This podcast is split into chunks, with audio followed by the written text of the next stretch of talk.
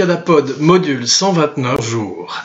Alors aujourd'hui, euh, dans la série Review d'Abracadapod, le film de Taika Waititi de 2017, Thor Ragnarok. Abracadapod sort à peine du euh, cinéma pour euh, ce 17e film de Marvel, de l'Empire Marvel, un empire qui a été fondé par un homme qui s'appelle Kevin Feige, qui a été aidé par John Favreau, par Robert Downey Jr. et beaucoup d'autres acteurs, et aujourd'hui par Taika Waititi, un metteur en scène et un acteur néo-zélandais, qu'Abracadapod avait découvert avec What We Do in the Shadows, une des recommandations précédentes, une des abracas recommandations précédentes de la semaine, qui était une espèce de faux euh, documentaire, un, faux documentaire, c'est horrible en français, euh, qui suivait une, bande de vampires euh, qui vivaient ensemble dans un appartement, euh, je crois que c'était en Nouvelle-Zélande. Au jour le jour, on suivait leur vie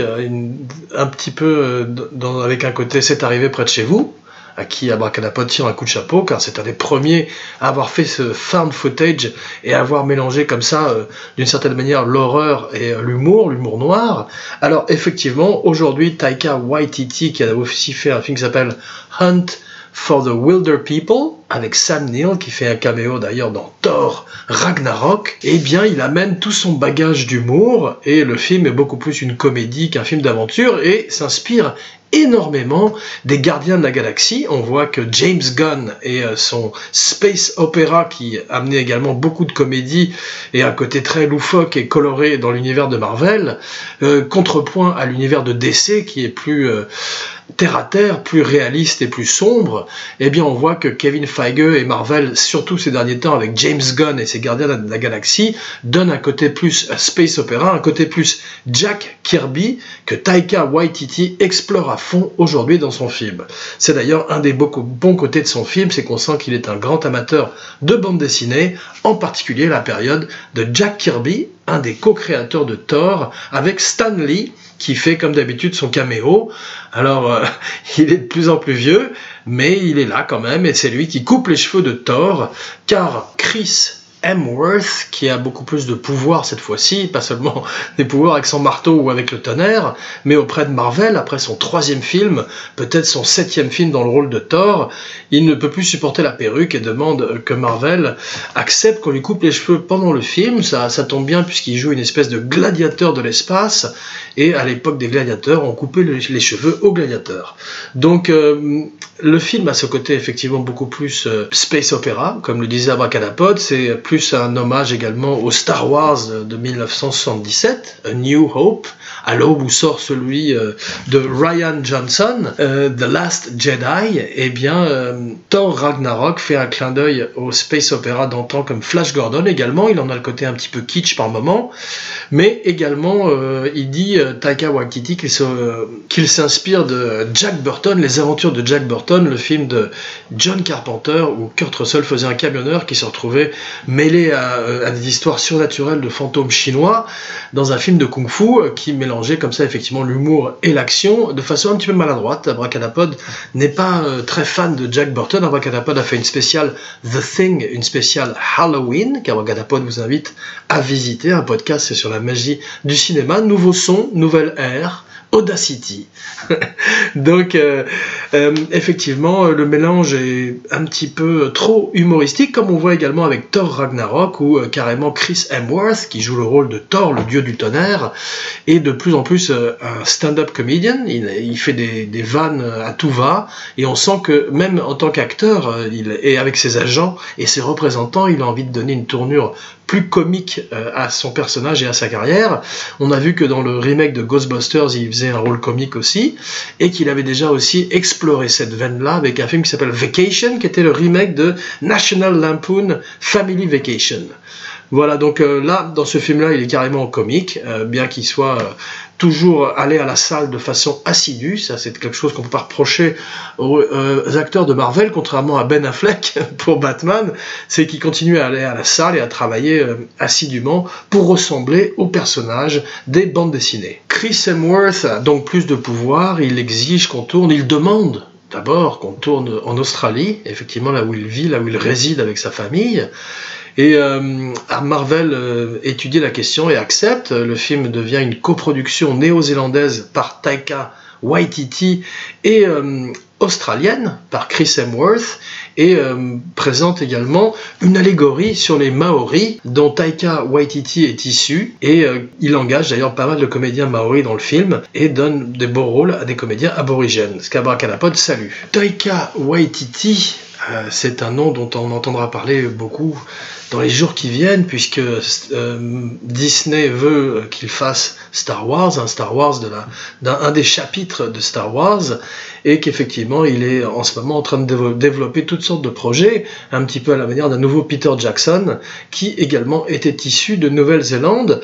Alors il y a toutes les infrastructures qu'il faut en Nouvelle-Zélande pour tourner un film, grâce au Seigneur des Anneaux, et Weta, la boîte d'effets spéciaux de Peter Jackson, qui est aussi performante, peut-être même plus performante que Digital Domain, la boîte qu'avait James Cameron, et également ILM, la compagnie d'effets spéciaux qu'avait George Lucas. Alors George Lucas est partout dans ce film, le film se passe tout le temps dans l'espace avec toutes sortes de créatures, à la manière de son Star Wars, des premiers Star Wars, et euh, Chris Hemsworth maintenant est un Thor qui vit les aventures dans l'espace. Taika Waititi, Abracadapod aime bien dire son nom, Taika Waititi est grominé, eh oui, n'ayons pas peur, n'ayons pas honte, et euh, donc maintenant... Euh, appelé à faire un remake de What We Do in the Shadows. Je crois qu'il ne va pas le mettre en scène, mais euh, ce sera un remake américain, curieusement un petit peu comme The Office, qui avait été redesigné pour le public américain, son histoire de vampire kiwi, les euh, Néo-Zélandais et non pas le fruit, va être fait bientôt de nouveau au cinéma,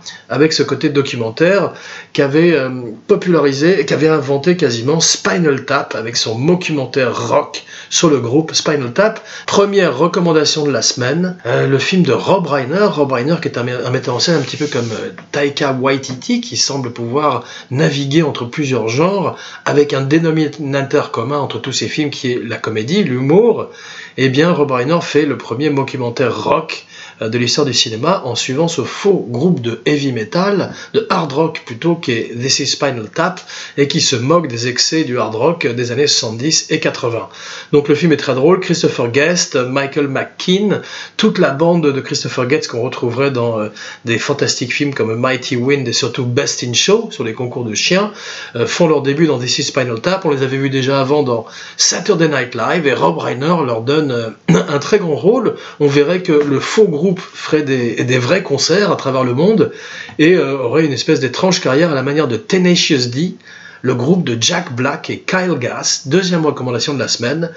Tenacious D and the Pick of Destiny. Taika Waititi truffe son film de musique des années 80, 90 et 70 puisque on avait vu dans la bande annonce que The Immigrant Song de Led Zeppelin euh, ah, était très prédominant, eh bien euh, c'est la même chose dans le film. Euh, la, chanson est quasiment aussi vedette que certains des autres acteurs, que Jeff Goldblum par exemple, et euh, a deux apparitions dans le film lors des bagarres, lors des batailles plutôt, des batailles qui rappellent les couvertures également de hard rock, de heavy metal, et qui est un des points forts du film. On sent l'amour de Taika Waititi pour la pop culture et la musique en général, le métal, le rock progressif et euh, beaucoup de ces images, de ces tableaux entre ces combats vikings, entre ces valkyries et cette déesse de la mort qui est Ella, dont nous allons parler dans un instant, eh bien le film a un cœur euh, de rocker, non, un cœur en métal. Et ça, c'est une petite note qui fait très plaisir à Abracadapod. R.I.P. Johnny Hallyday. Taika Waititi euh, a envie d'offrir un, film, un roller coaster coloré, une espèce de film de super-héros euh, bubblegum, pop, pop culture, comme les Gardiens de la Galaxie, plus proche malheureusement du deuxième Gardien de la Galaxie, pardon, que du premier, qui, qui réussissait mieux le mélange comédie et action, eh bien, il, euh, rend hommage à Chris Foss, aux vaisseaux spatiaux colorés de Chris Foss des années 70 et 80, qui euh, était sur tous les murs des adolescents des années 70 euh, et 80. Ces magnifiques vaisseaux colorés qui ressemblaient à des, à d'étranges insectes, à d'étranges carapaces de toutes les couleurs, et euh, qui ont bercé l'enfance d'Abracadapod au même titre que L'Incal Lumière et L'Incal Noir, de Jodorowsky et Möbius. Alors, une fois de plus, euh, l'influence de Möbius euh, prédomine dans le film. On voit qu'elle était partout dans le premier Star Wars déjà, qu'il avait travaillé sur Alien. Et bien dans ce film, Thor Ragnarok, on peut sentir l'influence de l'incal noir et de l'incal lumière, et même parfois dans le pire des cas, un petit peu une influence bessonienne du cinquième élément à Valérian, avec une science-fiction plus colorée, une science-fiction plus légère, qui n'a pas euh, la noirceur de 2001 ou d'Alien, qui est une espèce de contre-pied à Blade Runner, et qui offre des univers euh, bariolés comme dans Guardians of the Galaxy, et Jeff Goldblum d'ailleurs est le frère du personnage de Benicio del Toro, le collectionneur. Il s'appelle le Grandmaster et il organise des euh, jeux dans les arènes avec des gladiateurs, dont l'incroyable Hulk, qui fait son retour. Mark Ruffalo prouve une nouvelle fois qu'il est le meilleur Bruce Banner, mais également le meilleur Hulk, puisque son visage est motion capture, captured pour euh, le film et on reconnaît véritablement Mark Ruffalo sous les traits du géant vert. et euh, il est un très bon Bruce Banner, le professeur, car on croit qu'il est effectivement un scientifique. Comme disait Kubrick en parlant de Jack Nicholson dans The Shining, il, est, il a l'intelligence et dans les yeux et on peut croire qu'il est un écrivain. Eh bien c'est pareil pour Mark Ruffalo, on peut croire qu'il est un scientifique, même s'il est également une fois de plus un comic relief, une espèce de comique de soupape dont le film est truffé. Tout le monde est un comic relief dans le film. Euh, les seuls moments un petit peu plus sérieux sont les moments euh, de combat, les moments avec Kate Blanchett dont nous allons parler dans quelques instants. Mais donc, euh, troisième recommandation, L'Incal Noir et L'Incal Lumière et toutes les premières bandes dessinées de Jodorowsky et Möbius qui racontait l'histoire de John D. Fool et son étrange oiseau euh, Alien et euh, qui inspire beaucoup beaucoup des films de Marvel et ainsi que plein d'autres films de l'histoire du cinéma et euh, à qui Besson a pillé beaucoup de ses idées comme à John Carpenter. Taika Waititi fait revenir Sam Neill, qui est en caméo au début du film. Le début du film montre une scène de théâtre à Asgard, le royaume du Valhalla où résident les dieux nordiques là où réside Odin, qui est en exil et qui est remplacé par Loki. Euh, sur scène, une pièce de théâtre se joue, et dans cette pièce de théâtre, Sam Neill joue le rôle de Odin. Loki, lui, est joué par Matt Damon.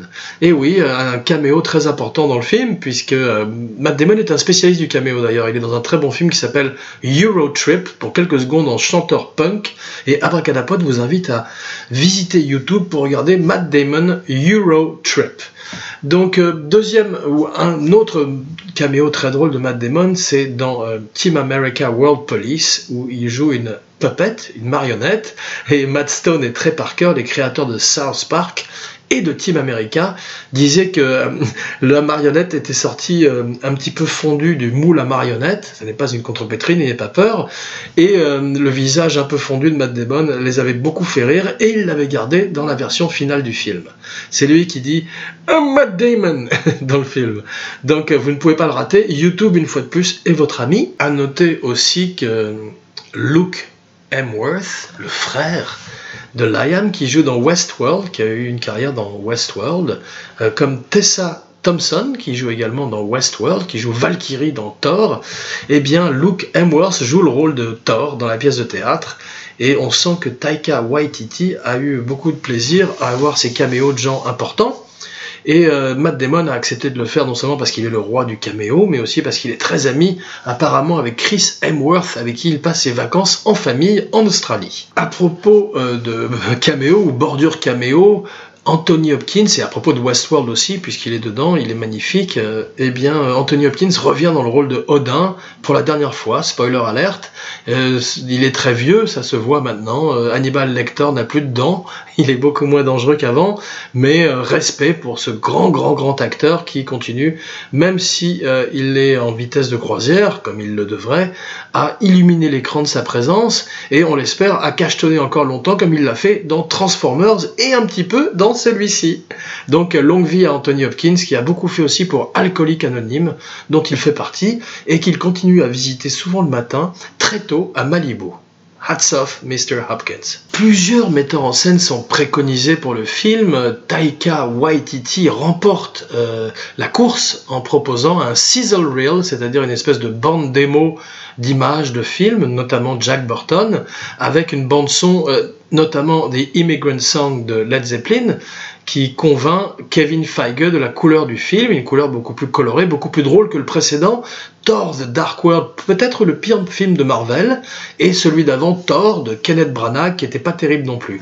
Donc c'est le seul de la série euh, des Marvel qui soit fait par trois metteurs en scène différents. Kenneth Branagh qui n'a pas voulu revenir, qui a préféré faire Meurtre dans l'Orient Express et Poirot et euh, un autre metteur en scène dont le nom échappe à Abracadapod, qui est un metteur en scène de Game of Thrones. Donc après Shakespeare et Game of Thrones, ils partent vers la comédie, vers Kirby, Jack Kirby, et vers Walt Simonson et beaucoup des euh, comic books des années 80 qui voyaient un Thor plus euh, ludique, plus fou, plus cosmique. Bien que les origines de ce Thor plus psychédélique, plus haut en couleur, datent des années 60, au même titre que Ella, la déesse de la mort. Alors, dans la mythologie nordique, elle s'appelle Hel. H-E-L, non pas comme l'enfer, mais comme H-E-L. Et dans le film, ou plutôt dans les bandes dessinées de Kirby et Stanley, elle est rebaptisée Ella. Elle existe depuis 1964 sur les pages de Strange dans Marvel Comic Books et elle a ce même euh, casque de cornes magnifique que Taika Waititi donne à Kate Blanchett dans le film. Alors, euh, ils ont pensé à Charlize Theron, c'est mieux Kate Blanchett. Euh, Abracadapod adore Charlize Theron, mais elle a déjà fait beaucoup de méchantes. Kate Blanchett aussi, mais c'est une Australienne et elle s'implique dans le rôle de façon magnifique en étudiant la capoeira pour donner cette gestuelle euh, quasiment euh, ballétique euh, à son personnage. Et bien que le rôle soit un petit peu sous-écrit, elle le joue comme il doit être joué. Elle sait, au même titre que Taika Waititi et la plupart des participants, quel genre de film ils sont en train de faire. Elle joue plus grand que nature. she plays it big, comme on dit. I want it big, Vince. C'est ce que Stanley Kubrick avait dit à Vincent Donofrio le jour de sa scène de mort dans les chiottes de, Full Metal Jacket. I want it big, Vince. Shiny big.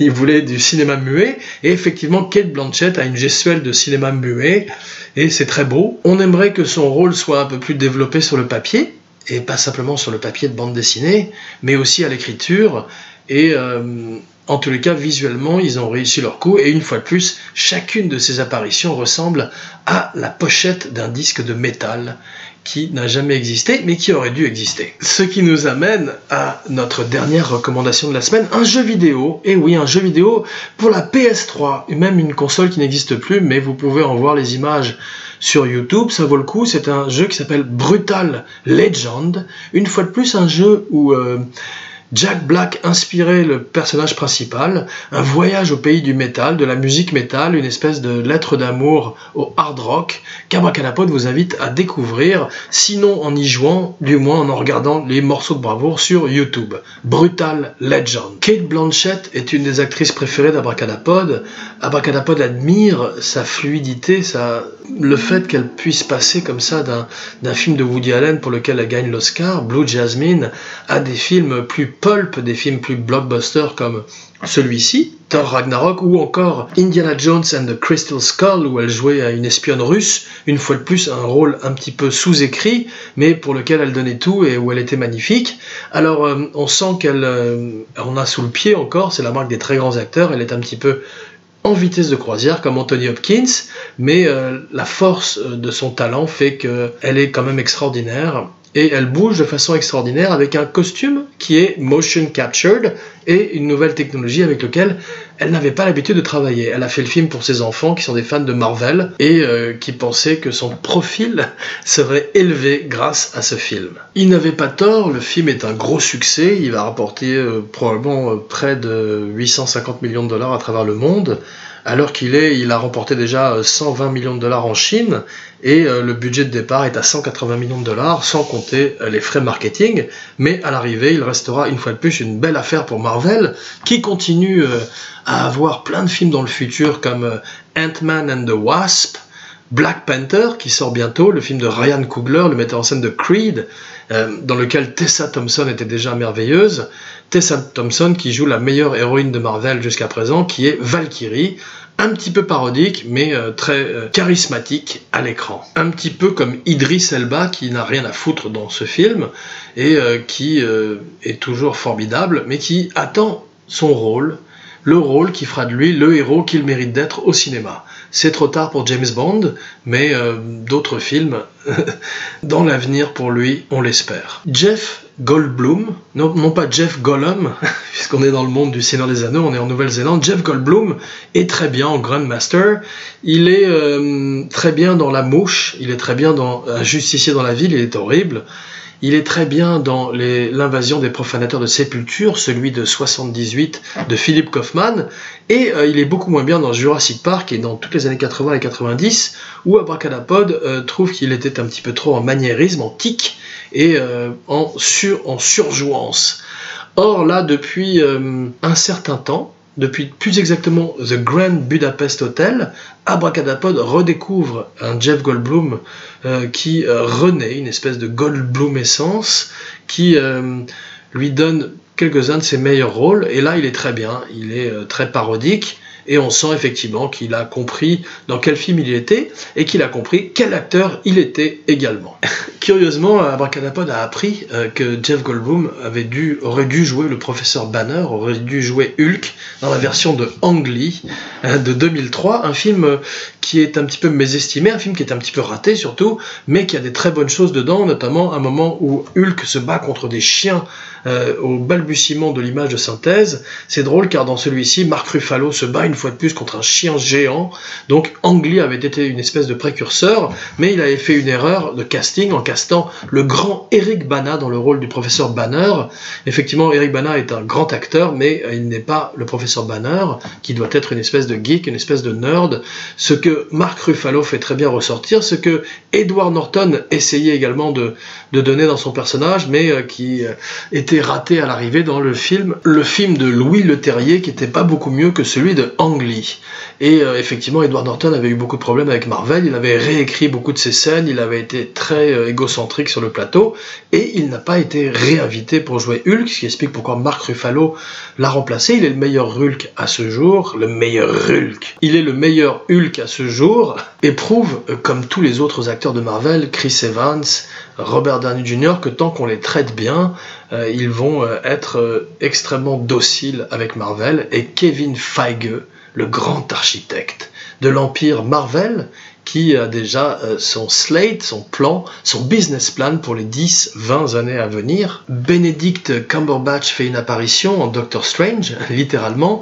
Il est bien, il commence à s'installer également dans le rôle et on sent qu'il va avoir un rôle important dans euh, le prochain, qui est Avengers Infinity Wars, où apparemment toute l'écurie Marvel est réunie pour affronter le grand méchant, le grand méchant de Marvel qui est Thanos. Thanos joué par Josh Brolin, qui d'habitude a un chapeau dans les bandes dessinées et qui est apparu pour la première fois crâne nu dans les bandes annonces et euh, les fans euh, online disaient qu'il ressemblait à un mélange entre Bruce Willis et une aubergine. Rendez-vous dans quelques jours pour Saving Private Ryan, Tom Sizemore passe des tests de drogue tous les jours pour prouver à Steven Spielberg qu'il n'est plus addicté.